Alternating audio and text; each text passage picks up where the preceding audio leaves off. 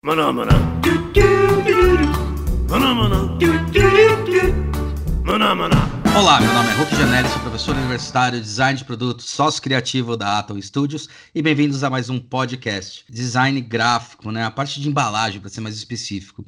Isso aí é meio para mostrar que existem pessoas especializadas dentro da área e que design, é, no fundamento, não é dividido na hora do trabalho, ele é dividido na hora das ações. O mais importante não é saber o telefone de quem sabe, é interessante a gente mostrar essa amplitude da nossa área. E agora a gente está aqui com o Leonardo Boulos, profissional com mais de 15 anos de experiência em desenvolvimento de packing e treinamento técnico ao redor do tema. É, coordenou equipes de projeto para grandes empresas como Coca-Cola, Ambev, PepsiCo, Modelez, Unilever e BRF. E atualmente ele é head da DOT, que é uma agência de estratégia, lida mais com essa parte gráfica que está envolvido dentro do trabalho de design. Faz parte do corpo docente, ou seja, é professor do Instituto Europeu de Design aqui de São Paulo, tanto da graduação de produto, como ele tem um curso de extensão de embalagens, que vale muito a pena dar uma olhada. Léo, obrigado. Eu que agradeço de coração. Uma oportunidade ótima para nós dois nos falarmos mais nesse nosso tempo de quarentena online, para poder expandir nosso bate-papo que chega em diversos ouvidos. A gente se conheceu trabalhando naquele projeto da Arezo, né, cara? Da Arezo, é, que rendeu É. ótimos frutos. É. É um projeto muito legal, muito desafiador. Mistura interessante de muitas áreas do design, muitas dos que vocês já falaram aqui no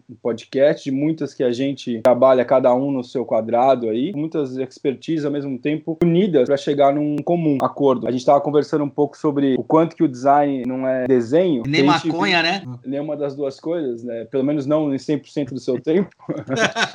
E esse projeto da Arezzo foi um projeto que a gente só foi desenhar no último minuto de aulas. Inclusive, você participou da parte que a gente começou a desenhar, envolve prototipar, colocar algo no papel de fato, 70% para frente do projeto. Uma coisa que a gente defende muito, seja na DOT, uma agência estratégica no sentido do negócio de pré-mídia gráfico, mas foi exatamente isso que a gente fez na Arezzo e nos diversos projetos que a gente trabalha aqui. Pensa muito antes, executa depois com mais sabedoria e menos tempo. Mas é o questões- planejamento projetual. Totalmente. Meu negócio de design, desde o começo da carreira, quando eu comecei a me interessar por isso, até onde o, o que eu busco hoje, ou o que a DOT tem virado, e a- os momentos que a DOT existiu, seja coexistindo com outras agências de grande nome ou ela sola, foi puramente com foco em melhoria de processo. Antes da parte estratégica, visual e design de pegar uma caneta e desenhar alguma coisa no Photoshop, Uhum. ele é projeto. Então a gente conversa muito, fala muito, pensa muito e executa menos. Não com mediocridade,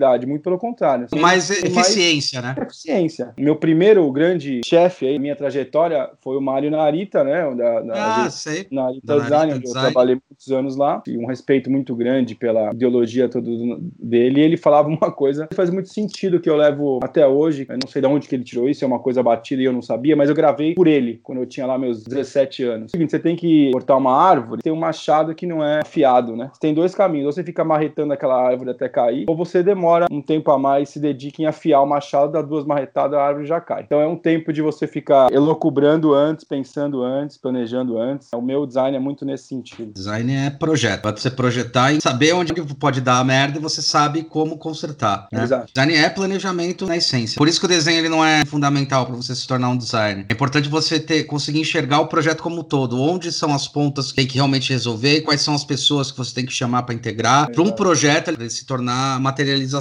E digo mais sobre isso, eu estou justamente estudando cada vez mais sobre a parte de melhoria de processo em si dentro de projetos de design, obviamente, pegando esse gancho de que design é projetar, é projeto, e a gente vive isso nas nossas agências e vivemos isso Uhum. juntos ou separados nas faculdades, mas algo que a gente tenta fazer cada vez com mais eficiência, e aí que eu acho que é o segredo de você projetar e não errar, ou de certa maneira errar menos, justamente você errar rápido para poder dar tempo de corrigir no meio do caminho. Ah, eu tenho 10 passos para fazer e você chega aqui no segundo passo, você viu que já vai bambear, não adianta você ficar insistindo naquilo. Então, de alguma maneira, você precisa conseguir ir passinho a passinho reajustando esse prumo desse barco aí. E sim, você desenhar muito bem no começo, mas você conseguir ir moldando ele conforme você vai sentindo. É a história de você errar rápido para errar menos. E aí eu acho que também entra um negócio que é legal, que é uma troca de mindset. Começar a enxergar o erro não como uma incapacidade, mas como um acerto para que caminho a gente pode continuar trilhando ou não. Acho que socialmente a gente acabou sendo cultivado, somente uhum. na educação primária, pra falar assim: ah, você errou, errar é punitório, é um problema. Assim uhum. como aquela história colar não pode. Aí socialmente ou na vida profissional, a gente dá outro nome que chama colaborar, uma das coisas mais importantes que acontece socialmente hoje, né? É e você errar é a forma de você entender onde você pode inovar. Isso daí que você falou. Não é errar, é testar e ver que aquilo não é validado e é melhor você ajustar para poder organizar, né? Afinal, se o Santos Dumont tivesse por ter errado a primeira vez, ele não chegava no 14 bis, né? Ele parava no primeiro bis, que é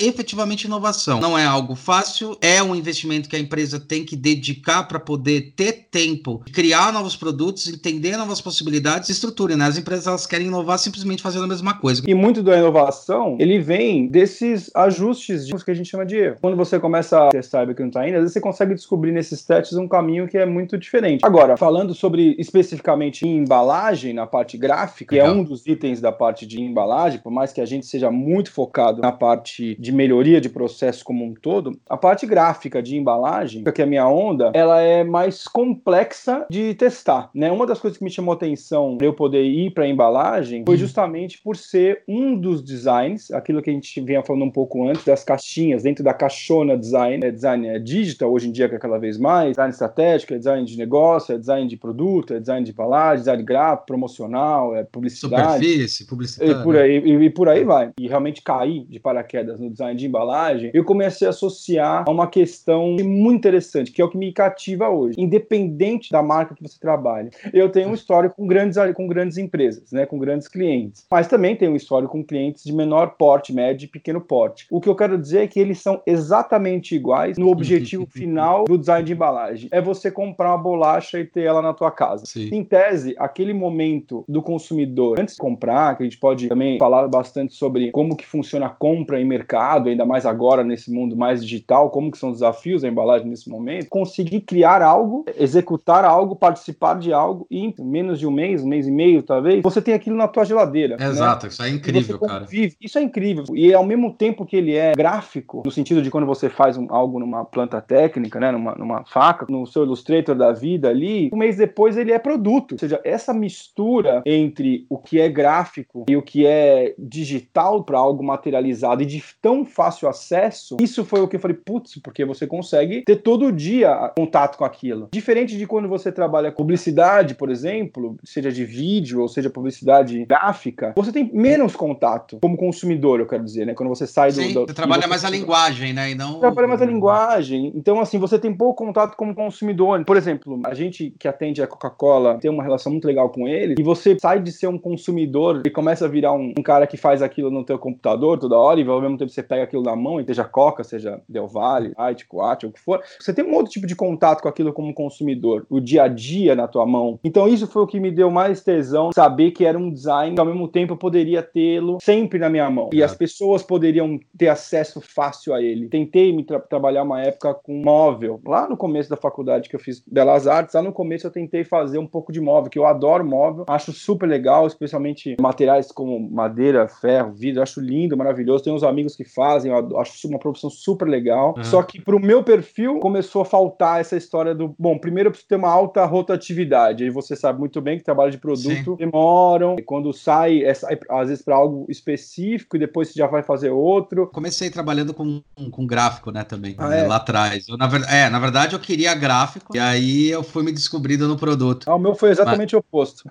É, foi legal, engraçado, né? cara. É, muito louco, muito louco isso. Então, sobre essa demora que você estava falando, o gráfico ele vem com maior velocidade, maior agilidade. É um negócio curioso em produto, esse tempo de produção que demora mais, às vezes você tem que fazer o ferramental para produção. Várias vezes, assim, tanto no No Design quanto agora na Atom. Cara, quantos projetos a gente faz? Você começou a desenvolver, aí tá planejado para lançar daqui dois anos, aí acontece alguma coisa de movimentação de mercado, o cara guarda na gaveta e fala, não, não é momento, ou vamos refazer um novo projeto porque mudou algumas coisas que a gente não tinha planejado. Isso aconteceu demais. No No Design, no começo lá da nossa jornada, 2001 até 2003, 2004, mais da metade dos projetos que a gente fazia para cliente não saíam. Olha que loucura. Não porque não foram aprovados, eles estavam finalizados, produzidos, teve alguns que foram feitos com molde, é uma peça piloto. E gráfico é legal porque tem essa agilidade, o gráfico ele, ele traz muito do momento que está acontecendo que exige você estar tá antenado o tempo todo, né, cara? Uhum. Sim, sim, sim. Sobre essa questão, complementando o que eu comentei sobre ele é uma publicidade, de certa maneira, fácil no dia a dia. A gente uhum. acabou de fazer uma campanha junto com a Coca, que, ou seja, ela é totalmente publicidade, só que ela é dentro da embalagem. A gente está vivendo nesse momento, quem está ouvindo esse podcast no passado, futuro ou presente, estamos vivendo uma quarentena 2020, coronavírus bombando na nossa vida. E o que a Coca-Cola fez, e a gente trabalhou junto para fazer isso tornar viável, os rótulos das garrafas de Coca-Cola 2 litros, entra lá as prevenções e o site e tudo mais sobre como se prevenir do corona. Sobre o rótulo, cara, eu tenho que dar parabéns. Então, se foram vocês que fizeram, cara, aqui do caralho. É, Porque eu tava bebendo legal. Coca outro dia, eu olhei e falei, meu, olha como a Coca-Cola é foda. Uma empresa gigante, uma empresa do tamanho, meu, é a empresa com a marca mais reconhecida no mundo. Os caras, eles têm uma velocidade para troca, eles já estão falando sobre coronavírus. Isso é uma impressão minha ou ela é assim realmente? Não, ela é assim. A gente, tudo bem que a gente tá falando muito sobre eles especificamente, eu tenho histórias semelhantes com, com clientes que fizeram coisas muito legais também, mas isso, ela é isso, assim. Eu vi uma entrevista esses dias da Poliana, que é a vice-presidente de marketing, uma live muito interessante, junto com meio mensagem. A gente até conseguiu dar uns pitacos lá na live dela. E, e você vê que é verdade, assim, lá dentro as pessoas são assim. Todos os clientes que a gente já trabalhou ou trabalha fizeram coisas legais. Você pega a Natura, tem, tem feito a história de álcool gel,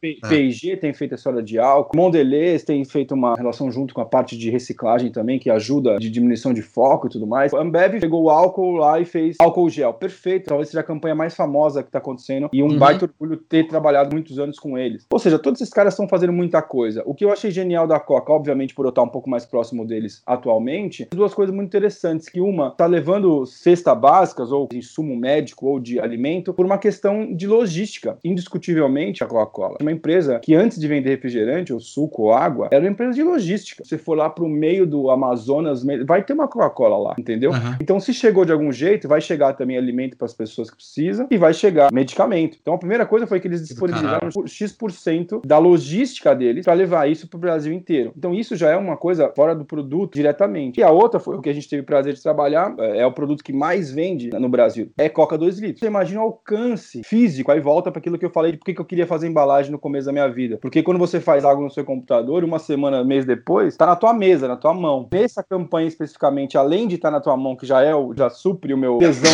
ter produto na mesa, supre a parte humana de saber que esse produto que a gente trabalhou é legal e ao mesmo tempo tá na mão das pessoas para poder combater uma loucura do momento que a gente tá vendo hoje. A gente tá falando bastante sobre esse projeto em específico, é porque isso tangibilizou essa minha escolha de por que fazer embalagem. Coisas que são fáceis de você estar tá no dia a dia de consumir. Então, por exemplo, trabalhos como Skoll, Brahma, Tarte, Lacta, trabalhos que foram muito legais de ter feito a parte de design dele, que é coisa que você tá no dia a dia comendo. A gente tem uma história muito interessante com a JBS, Seara, de você fazer, e depois do dia seguinte você fazer um, um, churrasco ou não, e você tem lá as linguiçinhas da Seara, tudo que você fez. É uma coisa de você estar no dia a dia ter o contato físico com isso. Isso é muito legal da nossa área. É muito louco. É legal isso aí tudo que você falou, porque eu olho as empresas hoje com esse olhar de estratégia. Dentro de uma pandemia, a gente está falando sobre a questão do mercado, de continuar a economia girando. Empresas particulares, empresas que não são governamentais, conseguem enxergar realmente onde há possibilidade de negócios. Acho que esse exemplo do Machado que foi dado pelo Narita deve ser algum conto japonês que é muito é, parecido com coisas japonesas, com a filosofia japonesa. Justamente isso, sabe? Estão tentando cortar a árvore com o machado não afiado, mas, meu, espera, para um pouquinho para pensar que, assim, quer reaquecer a economia? Não é abrindo o mercado e fazendo as pessoas voltarem para o trabalho delas, porque talvez para muitas coisas não faça mais sentido. Então, como reolhar isso? Estava vendo uma entrevista com uma economista que eu achei excelente. Ela falava justamente isso. Beleza, o cara vai lá produzir sapato. Tá certo. Só que, para quem que vai vender se exportava? Tem que começar a ter um olhar agora para a economia interna. A empresa que produz sapato, será que não pode realinhar para produzir calçados para a pandemia? Entender estrategicamente como se posicionar. Toda Sim. empresa, como você colocou bem, ela visa o lucro. Mas antes disso, o lucro é uma consequência de um trabalho muito bem realizado. Quem reconhece é o seu consumidor que vai comprar cada vez mais. E por causa dele, a sua marca se torna uma marca muito bem quista no mercado. O lucro ele tem que ser uma consequência de um trabalho continuado. Não, e, e acho que tá certíssimo. E, e, tem que ser verdadeiro, né? O consumidor percebe quando é verdadeiro, quando não é o discurso de uma empresa. Isso tem ênfase nas propagandas e, obviamente, na embalagem também. Então, quando você vê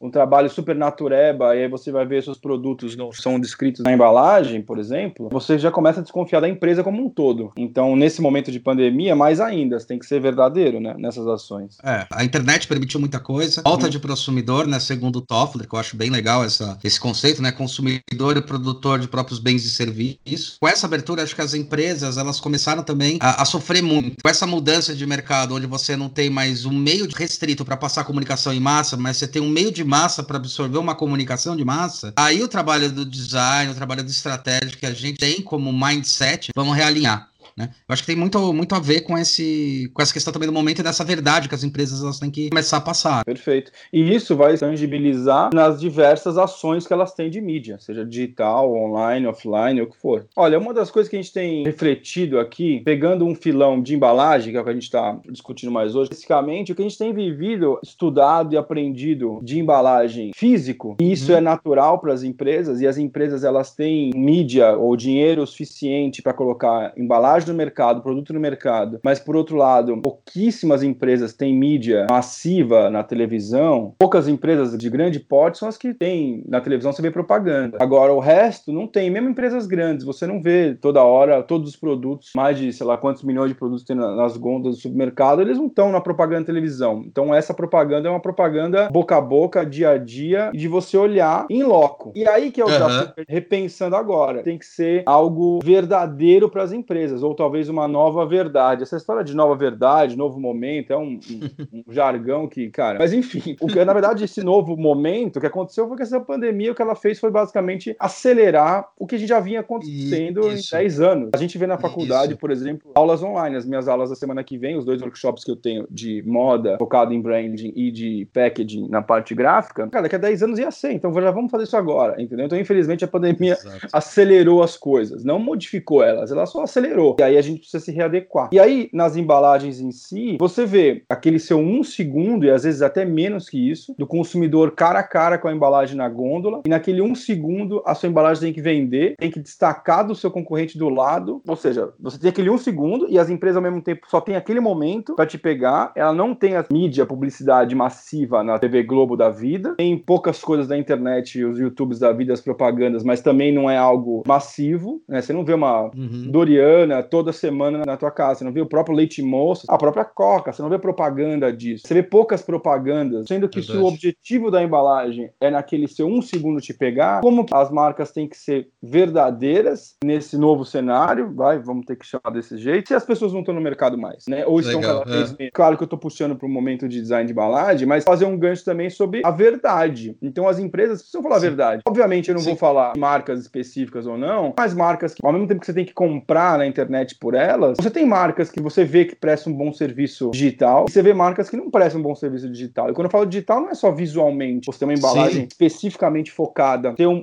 uma ambientação visual, um refrigerante do lado do hambúrguer, você fala, pô, eu quero comprar os dois. É um momento de você captar o cara ali, de ser diferente de quando você só entra num supermercado online e vê lá uma embalagem do lado da outra. Então, as empresas estão tendo que repensar o que, que é de verdade o omnichannel. Não é simplesmente você ter um site, né? Com certeza. E não é simplesmente você ter uma embalagem estampada num site de supermercado.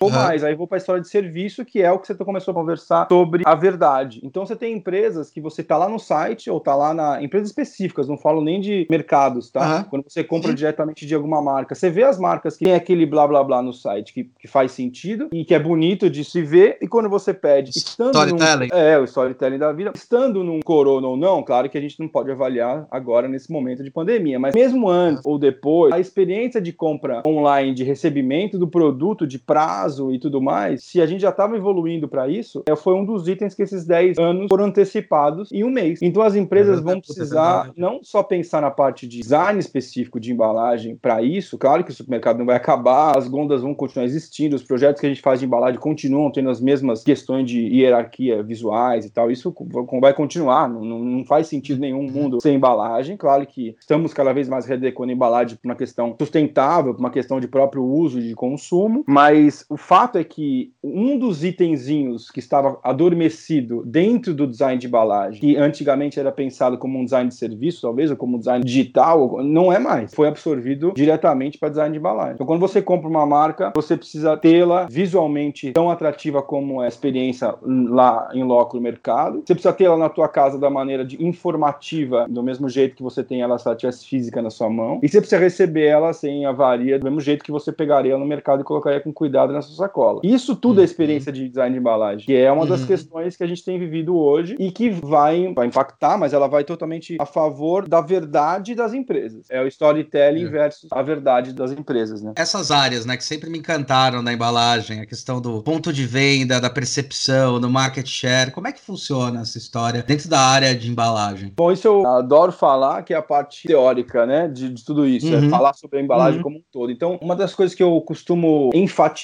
nas minhas primeiras aulas de faculdade, aula 1, uhum. isso focado em embalagem, obviamente, e nas palestras que eu acabo sendo convidado por outras faculdades para falar, a molecada de design de maneira geral, é o como que tem diversas questões dentro do universo de embalagem. Primeiro, você tem um produto que ele, ele é tangível muito rapidamente, ele tem que estar na tua mão. Por outro lado, ele visualmente, ele mais do que qualquer outra publicidade ou qualquer outro tipo de mídia, ele é quase matemático no sentido de que você para fazer um bom design de embalagem, você tem uma matemática no sentido de que você tira o que a gente fala muito para os alunos, acho que você também fala, que é não interessa se você achou que está bonito ou se está feio, né? Isso, Quando a gente pergunta para o aluno, fala, aí que você acha? Ah, eu achei que tá legal. A nossa resposta como professor não interessa se achou que tá legal. Um perdão da brincadeira, o que interessa é que se o seu público que você tá fazendo esse serviço, esse design, percebe. se ele, é, se ele percebe que tá legal ou não. E aí o design de embalagem ele tem muito de você conseguir criar um design que você tem que automaticamente se desapegar. Claro que ele tem que ser visualmente agradável, mas ele tem que ser. É, não, mas.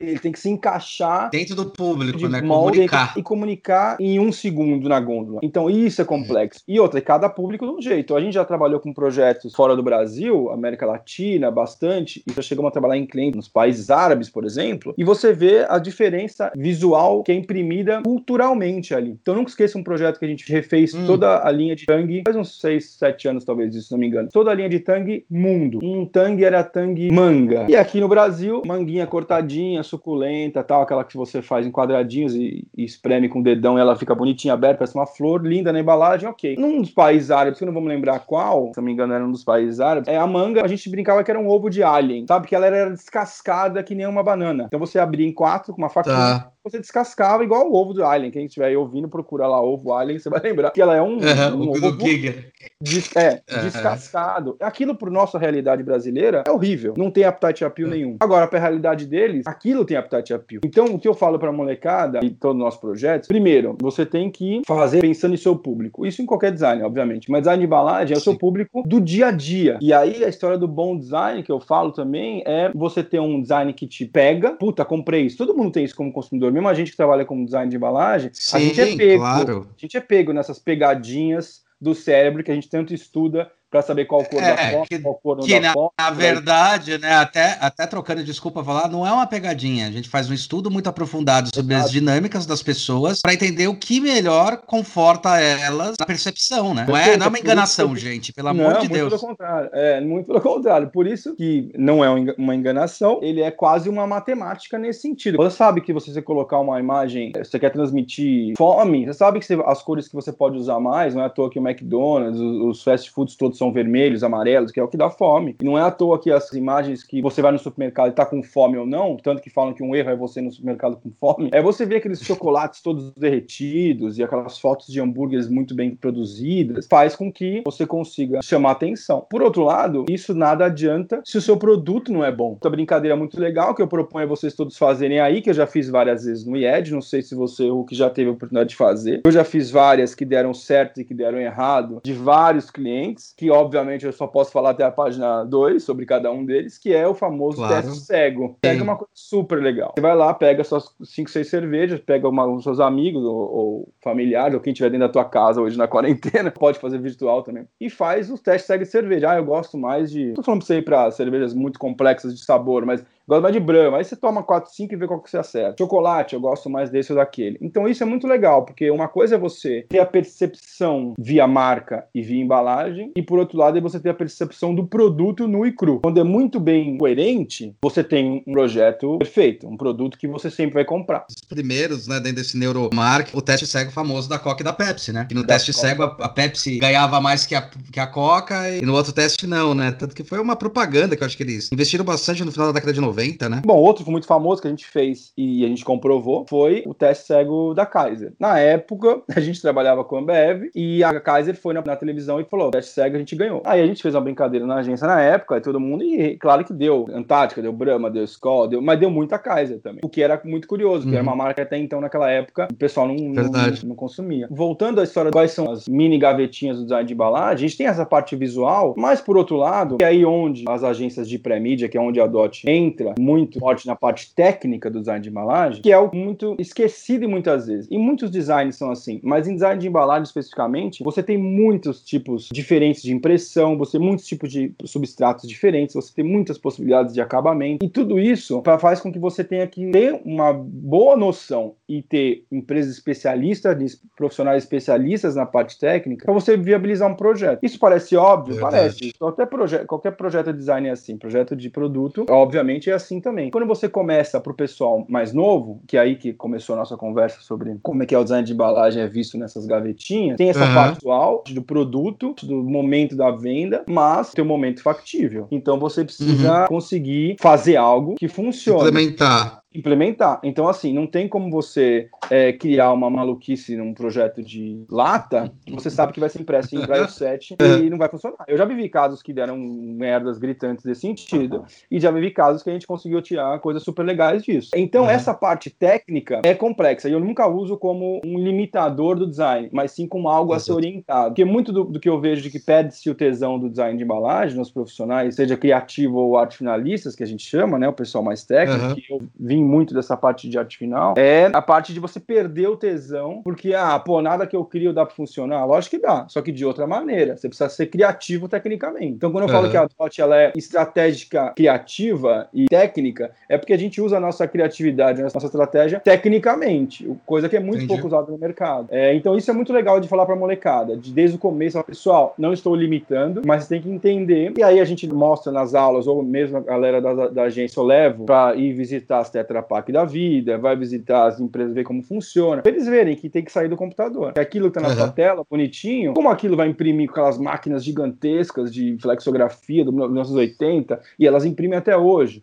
E só que você precisa uhum. ter a mãe de como aquilo funciona. Então isso é muito legal, esses dois universos, o criativo e o técnico tão próximos, para essa molecada entender onde que eles estão se metendo, né? A Atom, ela também acaba fazendo a mesma coisa dentro de produto, uhum. a gente acabou dando o nome de inteligência de produção. A gente tentou achar uma terminologia que falava justamente sobre esse ponto. Como é, que eu tangibilizo isso de uma maneira mais adequada? Trabalhar com as limitações técnicas desenvolvidas dentro da área. Muito legal saber que vocês trabalham com isso, que isso é uma parte neurálgica do projeto. Totalmente, totalmente. E eu, eu digo mais assim, ela é onde dá a merda, no sentido é onde dá a merda. da palavra. Se a gente for dividir em dois grandes polos, o criativo e o técnico, um precisa do outro. Ninguém é melhor ou pior. Mas quem é goleiro é goleiro, quem é atacante é atacante, você precisa dos dois, entendeu? É, agora, o, o criativo, eu sempre falo que você tem brechas para pequenos erros. A palavra erro aí tá entre aspas também, tá? Ela não é um erro, né? Mas se você se equivocou em algum conceito, em alguma coisa, claro que isso pode ser um, um problema. Mas quando você fez uma criação layout legal e aquela corzinha tá um pouquinho mais verde do que deveria ser, mas tudo bem, porque naquele momento os olhos do cliente, os olhos da gente, de todo mundo, tá focado num, em algo maior que é o conceito, se aquilo funciona, se aquilo não funciona, e não necessariamente um detalhezinho aqui e ali, ok. Por outro lado, você tem essa brecha, entre aspas. Por uhum. outro lado, aquilo vai para entrar para técnica de impressão, provavelmente dita, no, nosso, no caso de embalagem, se você imprimiu uma vírgula a menos, cara, ferrou o projeto, porque você imprimiu... É tipo, levar uma andorinha até o rio, uma andorinha não faz verão, né? Tipo é, isso. exatamente. Você apertou coma de P na hora de imprimir, lá na impressora flexografia de 5 mil por segundo, que vai sair rodando aquelas maluquices lá, cara, você joga tudo fora, puta, puta prejuízo. Você imprimiu um código de barras errado, já vi casos assim, é um puta prejuízo financeiro. Então, a parte da inteligência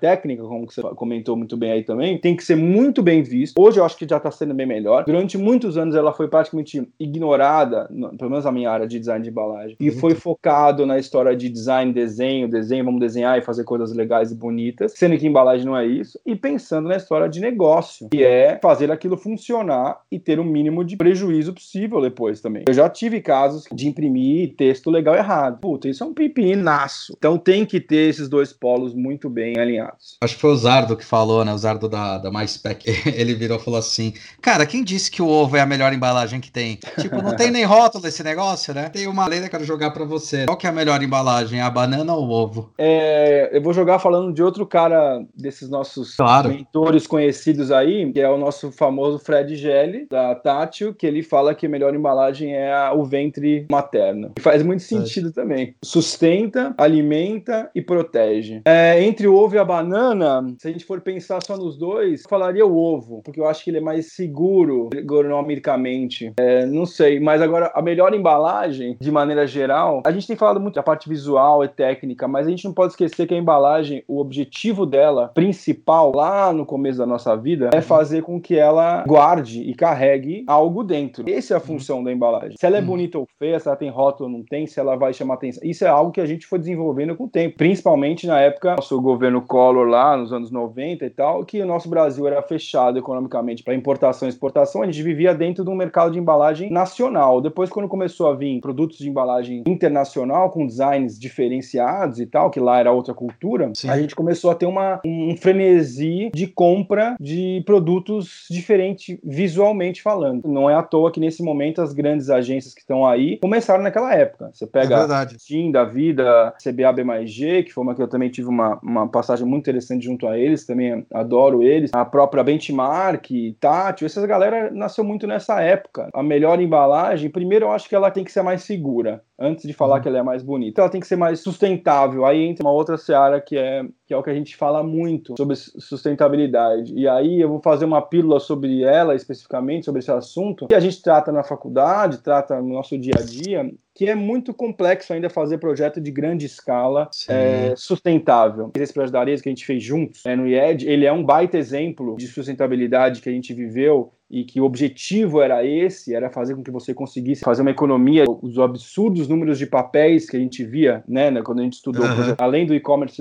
nas lojas e no produto que você vai comprar um sapato, você tem a bucha que vai dentro do pé, você tem a embalagem em si, você tem a tinta, você tem a sacola, cara, era uma maluquice toda, então era muita coisa além do design, né, então quando você fala de sustentabilidade em si, o que se pensa no começo é trocar o material por um material é. que decompõe ou algo do tipo. E, cara, é. isso, na verdade, talvez seja a última coisa a se fazer. Exato. Entendeu? É porque o trabalho de. E esse projeto da Areza, a gente viveu junto, a gente pode falar com propriedade entre nós dois, é, já que tem, não tem ninguém nos ouvindo, é justamente o fato de que. Felipe, você é, tá ouvindo a gente também, você participou, filho da mãe. É, então... Felipe também tá ouvindo. É, não, o que a gente viveu foi que o projeto foi muito de logística, muito de Sim. entender todos os pontos de contato que uma embalagem faz. Então, eu tava conversando com uma cliente nossa um dia desses aí, e ela comentou o seguinte.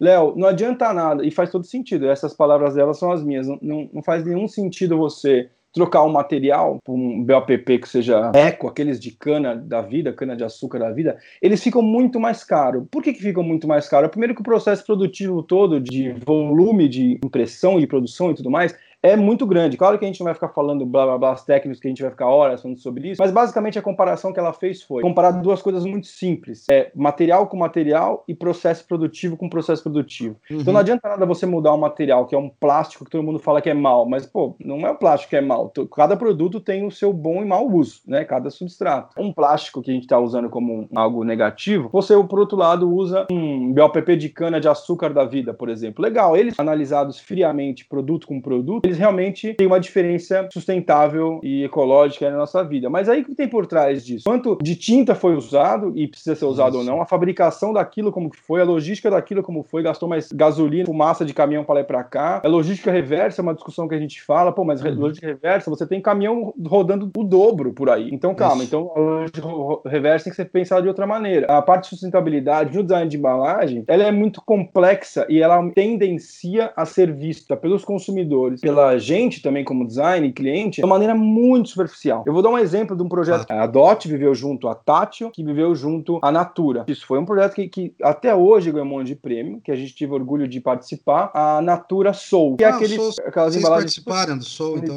É, a gente participou Sim. do projeto desde o começo, junto com eles, fizemos todas as embalagens junto com eles. Claro que o projeto tem milhões de vertentes, mas o, algo que me chamou muita atenção na época foi que o design físico daquilo, de produto, aí você vai poder talvez saber até falar mais do que eu sobre isso, mas ele foi pensado e desenhado de uma maneira que você consiga tirar quase que 100% do produto lá de dentro. Ou seja, isso é sustentabilidade, cara. É engraçado isso aí que você está falando, porque esse projeto, a Questonó estava envolvida também. Legal. A Nora, minha ex-agência, né? Uhum, uhum. E em 2007, 2008, era sócio lá da Nora. Eu saí da Nora, em 2011 ela funde com a, com a Questonó. Com a Questonó. Mas né? isso. Mas em 2007, 2008, a gente começou a pegar muito a Natura. Tanto que a gente uhum. tem a linha Amor América. Uhum. E uma das discussões que a gente fez, participou dessa pesquisa, foi junto a essa pesquisa. Fez também pesquisa da questão das embalagens do que eles chamavam refilável na uhum. época. Quando foi fazer uma imersão na casa das consumidoras, se percebeu que elas pegavam as embalagens, cortavam para aproveitar o produto uhum. que estava no final. A gente pesquisou isso, a gente foi atrás e tirou foto. Então, em cima disso, começou a discussão da questão do refilável desse esse plástico BOPP, no caso, na época, para poder fazer uma embalagem que realmente ela pudesse aproveitar 100%, porque isso era um problema que as consumidoras estavam tendo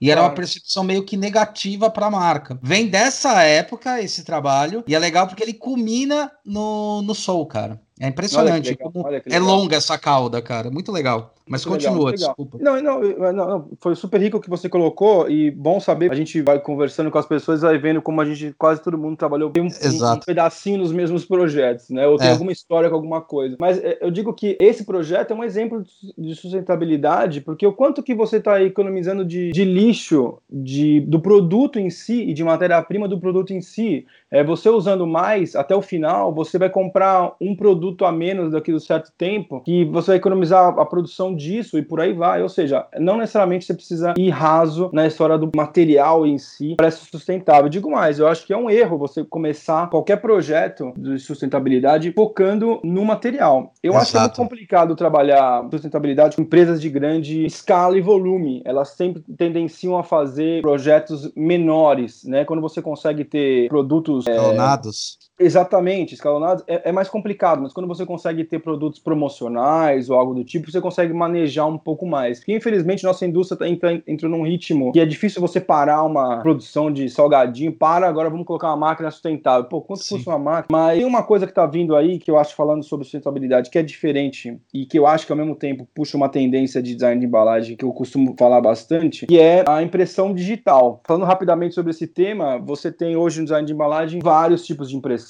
rotogravura, flexografia, silk, drive set, todas elas com as suas características, limitações, principalmente com suas grandes máquinas, grandes cilindros, espaços físicos muito grandes, tempo de produção muito grande, lotes mínimos, né, que a gente chama, ah, quero imprimir 10 embalagens, não posso imprimir um milhão ou não pode mais, porque essa máquina é, tem um milhão. Ah. Então você pega, ao contrário disso, a impressão digital, que nesses últimos cinco anos tem evoluído muito, que eu acho que daqui a 10 anos, talvez, agora, bom, agora com essa pandemia que deu uma acelerada, não sei. Mas eu acho que a impressão digital ela vai dominar muito o mercado de embalagem. O que quer dizer isso? Além da parte de qualidade técnica que ela tem, que ela nada mais é do que uma impressorona grande digital, fazendo um paralelo à impressora que tem na tua casa, claro que ela é um pouco melhor que da tua casa, mas eu digo, ela é uma impressorona digital nesse sentido. Além dela ter uma velocidade de impressão muito mais rápido, uma produção muito menor, você consegue fazer impressão de um dia para o outro. A gente vê vários prêmios grandes, como o Prêmio Embalagem Marca, os, os eventos da Abre, por exemplo, que já fizeram em festas, de um dia para o outro, embalagem de café, embalagem de cerveja. Tem um case muito legal, vai todo mundo procurar. Café Pelé e o Estadão, depois vocês podem procurar aí, é muito legal, que mostra a velocidade que você consegue fazer essa impressão de um dia para o outro. Mas mais do que isso, falando sobre sustentabilidade, é uma comparação que eu vi numa palestra da HP, que é quem tem encabeçado isso no mundo, para que você imprimir flexigrafias e rotogravuras, offsets da vida, você tem os famosos cilindros, né? Quem isso. Não, não sabe muito bem o que é, depois pesquisa os cilindros lá, são grandes tonéiosões. É, é o rolo de macarrão da sua mãe, cara, só que Isso, muito é grande, em aço. De, em aço. é, é,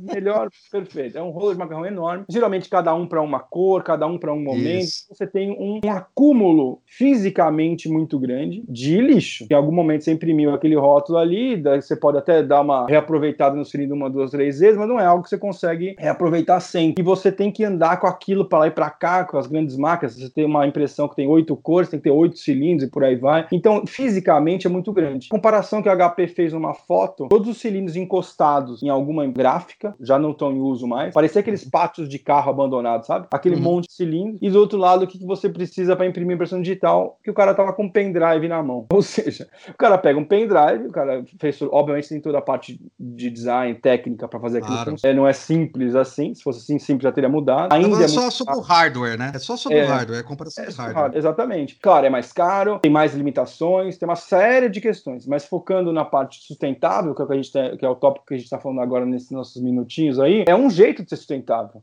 Porque tudo aquilo lá que a gente viu na foto da esquerda, na época da palestra, é lixo em algum momento. Além do estoque, que você precisa ter um galpão gigante, isso tudo é, demanda coisa, gente para comer e é lixo. Pulmão, é. é. entendeu? A habilidade não é o material, e sim tudo que está por trás. Isso, é design circular, né, cara? Cradle to cradle, é essa história. Tá, é, mas tem uma coisa interessante que você estava falando, porque isso a gente vê muito mudando também na indústria do produto. Isso aí é a indústria 4.0. Utilizar essas tecnologias para tornar menos custoso não só a produção, mas a cadeia toda, né? Entender a cadeia toda. Aqui no Brasil, não faz muito tempo, 2008, 2009, teve uma grande crise das empresas de tecelagem, somente uhum. a linha americana, Nova Odessa. Eu sei uhum. que meu primo trabalhava numa dessas, ele era gerente para desenvolvimento de novos tecidos, e de repente o Brasil ele começou a importar tecido da China. Uhum. Saía mais barato o rolo feito na China do que o que era feito aqui no Brasil. E uma loucura que acontecia era, as, muitas vezes a, o fio era feito no Brasil, era mandado mandado para a China,